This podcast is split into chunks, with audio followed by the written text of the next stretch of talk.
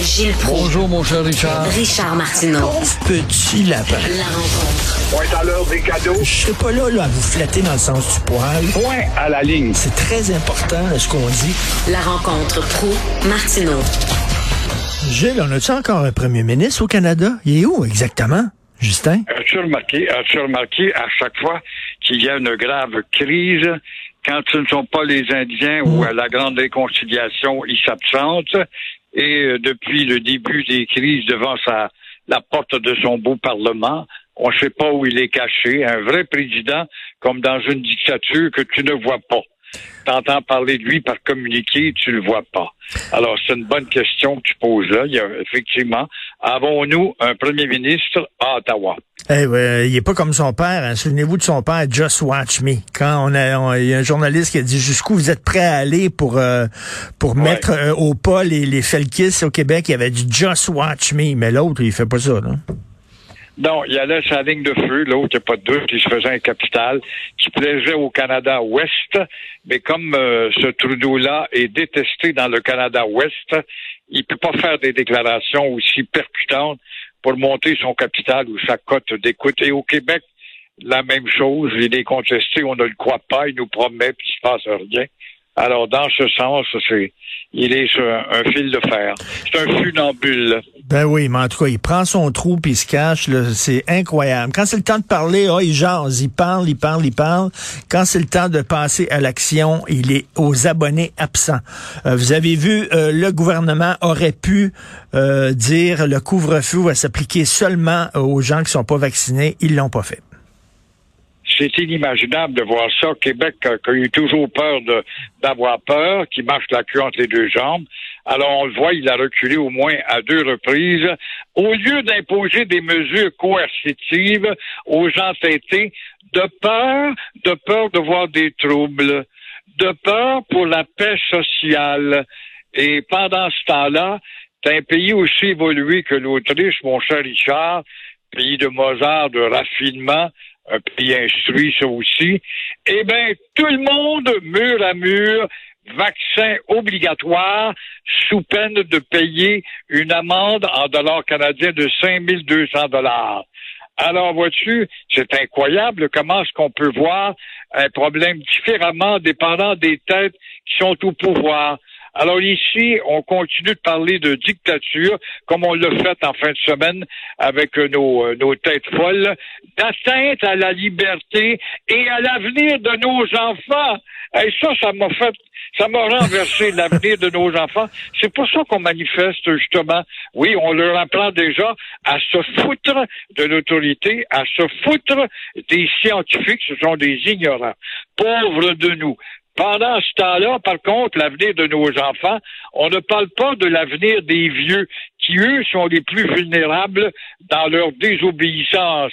Mais c'est vrai que les vieux, c'est de la matière à mettre au panier pour très bientôt. Alors, comme tu vois, deux mentalités, deux mesures. Oui, deux mentalités complètement différentes. Et j'ai pensé à vous aujourd'hui parce qu'il y a un texte dans le Journal de Montréal sur euh, René Lévesque. En fait, c'est un documentaire qui va être présenté à Télé-Québec mercredi sur René Lévesque. Ça fait 35 ans qu'il est mort. Et euh, euh, Gilles, je, je serais curieux d'entrer dans une classe au secondaire et de demander, même au cégep, et de demander, est-ce que vous connaissez René Lévesque?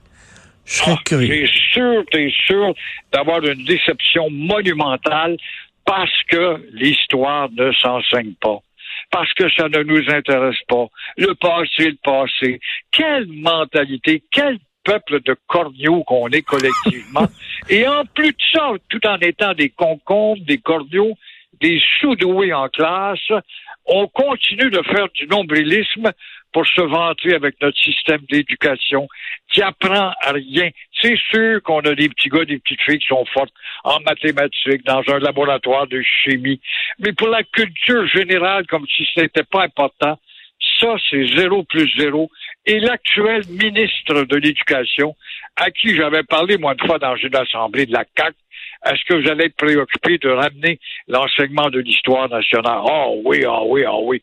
Ça fait que 30 ans qu'on parle de ça.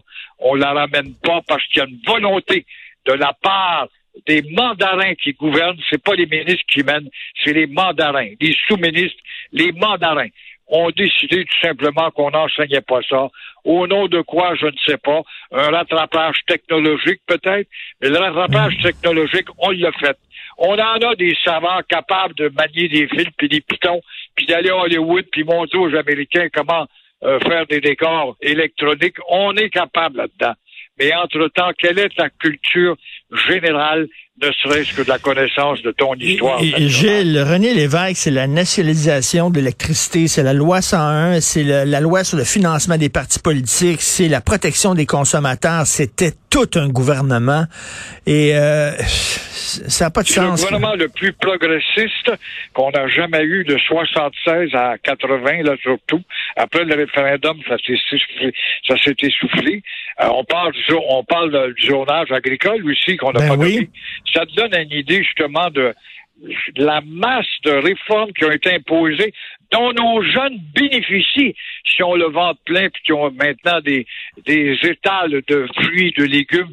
C'est grâce à l'agriculture qui s'est enrichie, mais qui s'est développée aussi à la faveur du Québec.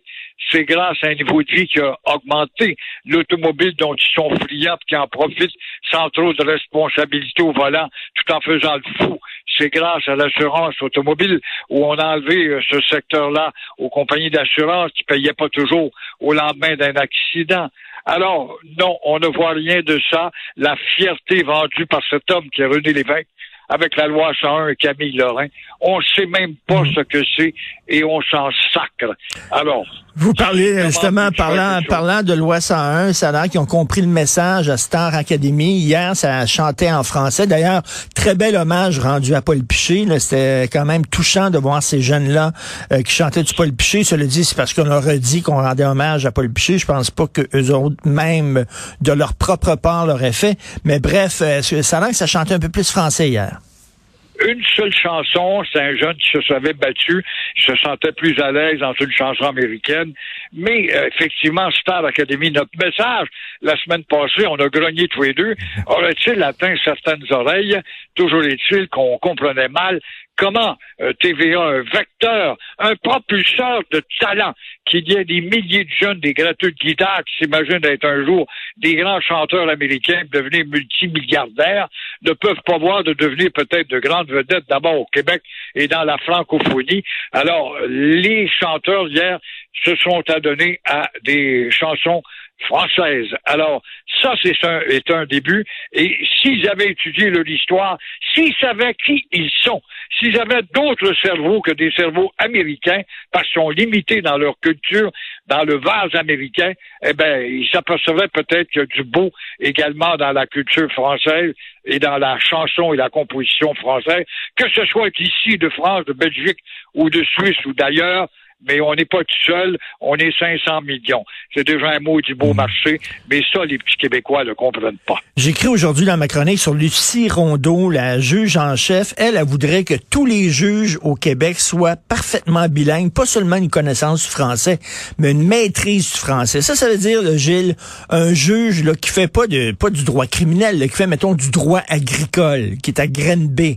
Il faudrait qu'il soit parfaitement bilingue. Comment ça se fait que nous autres, au Québec, euh, on est toujours jugé selon des critères très, très, très élevés, alors que le bilinguisme dans le reste du pays, il s'entorche c'est la loi du pays. On a été conquis. Nous ne sommes qu'une petite colonie. On a reçu un statut de province. Donc, on est soumis à une autorité et on a été soumis non pas par référendum, mais parce qu'une bande de politiciens véreux qui voulaient devenir riches avec le chemin de fer qui se développait en 1867, ça a en 64, se sont vite dit, dit puis avec l'Église, vite, vite, vite, adhérons à la Confédération. On nous faisait croire qu'on avait peur des Américains qui nous auraient envahis. On est rentré dans cette patente malgré que Noël Dorion, chef du Parti libéral, était contre et promettait de sortir de cette confédération. Depuis ce temps-là, nous sommes des subalternes, des dominés, des suzerains et euh, le gouvernement du Québec est un gouvernement de Hérode face à Ponce Pilate. C'est exactement ça. Et cette juge, cette juge mmh. arrogante mmh. qui ose dire qu'on fait de la politique avec Jolin Barrette, qui n'est pas un juge, mais c'est un juriste, Jolin Barrette. Et il a-tu le droit, au nom de l'affranchissement de son peuple, de dire qu'on n'a pas besoin de juge euh, unilingue anglais ou un juge qui comprend pas euh, euh, le français n'aura pas le job sur un banc au Québec? Elle vient défendre une politique. Elle se dit juge et neutre alors qu'elle fait de la politique en défendant justement une politique qui est déjà décriée depuis 150 ans. Tout à fait. Euh, euh, en terminant, j'ai besoin de vous. OK, j'ai besoin de vous. Vous allez, vous allez m'aider. Mon fils, euh, hier, euh, révisait son cours d'histoire. Là, il est, il est, en train d'apprendre la bataille des plaines d'Abraham. Puis là, mon fils a 13 ans. Puis là, il me dit, euh, là, vous allez m'aider quoi y répondre? Il me dit, papa, ça n'a pas duré longtemps, la bataille des plaines d'Abraham. Qu'est-ce qui s'est passé? Les, les, Anglais étaient beaucoup plus forts que nous, ou alors les Québécois, l'armée française s'est pas battue. Ils ont baissé les bras parce que les autres, appartenir à l'Angleterre ou appartenir à la France, ils s'en foutaient.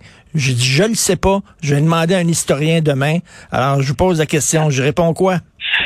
C'est inimaginable, pareil, de penser ça. Et il faut que cette pensée ait été répandue par des gars, des autorités en classe. Est-ce que c'est un professeur ou des jeunes pharaons dans la classe qui prennent le podium et qui disent euh, ça a été bon qu'on se fasse battre. Euh, Pierre Elliott Trudeau avait fait ça au collège Brébeuf quand on a expliqué la bataille des plaines d'Abraham. Il a applaudi parce qu'il disait que dans le régime d'anglais aujourd'hui, parce que là, évidemment, on aurait subi la révolution, il a fallu que les Français gagnent. On est passé dans le régime révolutionnaire, donc de la République.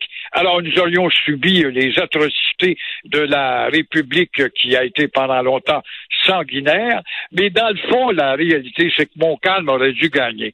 Montcalm avait beaucoup plus d'expérience que Wolfe sur des champs de bataille européens.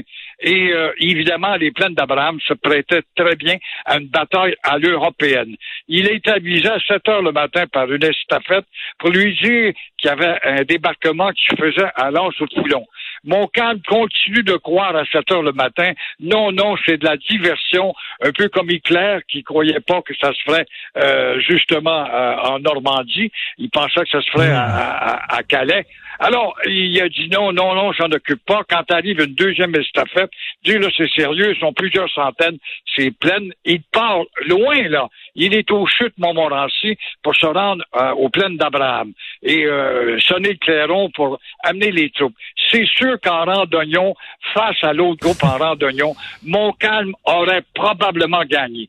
Mais les nôtres, les Canadiens, comme on les appelait, les Canadiens et les Amérindiens qui étaient nos alliés, alors on n'a jamais eu de politique ségrégationniste, les Indiens étaient tous avec nous autres. Se sont mis à tirer à faire euh, justement de la euh, une, guerre indisciplinée en se cachant dans les buissons et frappant dans les flancs des soldats britanniques. Wolfe va ordonner à ses soldats d'habits rouges de se mettre en randonnion pendant que Montcalm arrive, mais il n'a pas eu le temps vraiment d'aligner ses troupes pour faire un face-à-face -à, l'européenne où il aurait probablement gagné. Il faut rappeler que Montcalm, de 1756 à 1759, a gagné quatre batailles importantes. Il avait prouvé sa compétence. Ben, je vais lui faire écouter ça. C'est parfait. En rentrant euh, cet après-midi de l'école, je lui fais écouter euh, ce balado. Merci beaucoup, Gilles. À demain.